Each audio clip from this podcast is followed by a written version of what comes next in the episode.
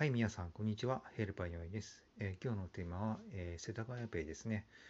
えー、皆さん、これご存知ですかね？えまあ、その名の通り、世田谷区で使える、え電子マネーあ、QR コードですね。はい。あの近くの近所のね、スーパーでね、その、ペイペイの隣にそのコードがあったらなんだこれと思ってね、ちょっと調べてみたらね、あのまあ、その、世田谷区で加盟店のみ使えるね、えペイシリーズでね、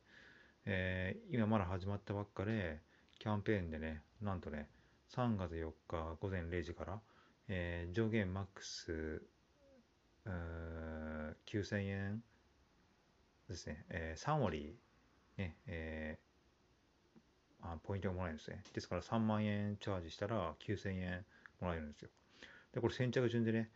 いや、これ絶対並ぶ可能性あるなと思ってね、あの、セブンにね、深夜0時に行ったらね、あの、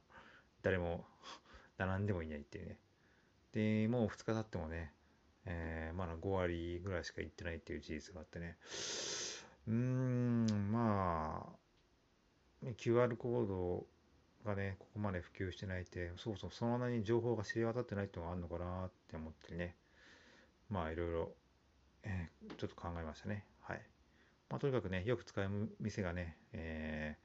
ー、私が、あえー、その行動を始めてたんでね、まあ本当ね、これは嬉しいニュースですね。はい。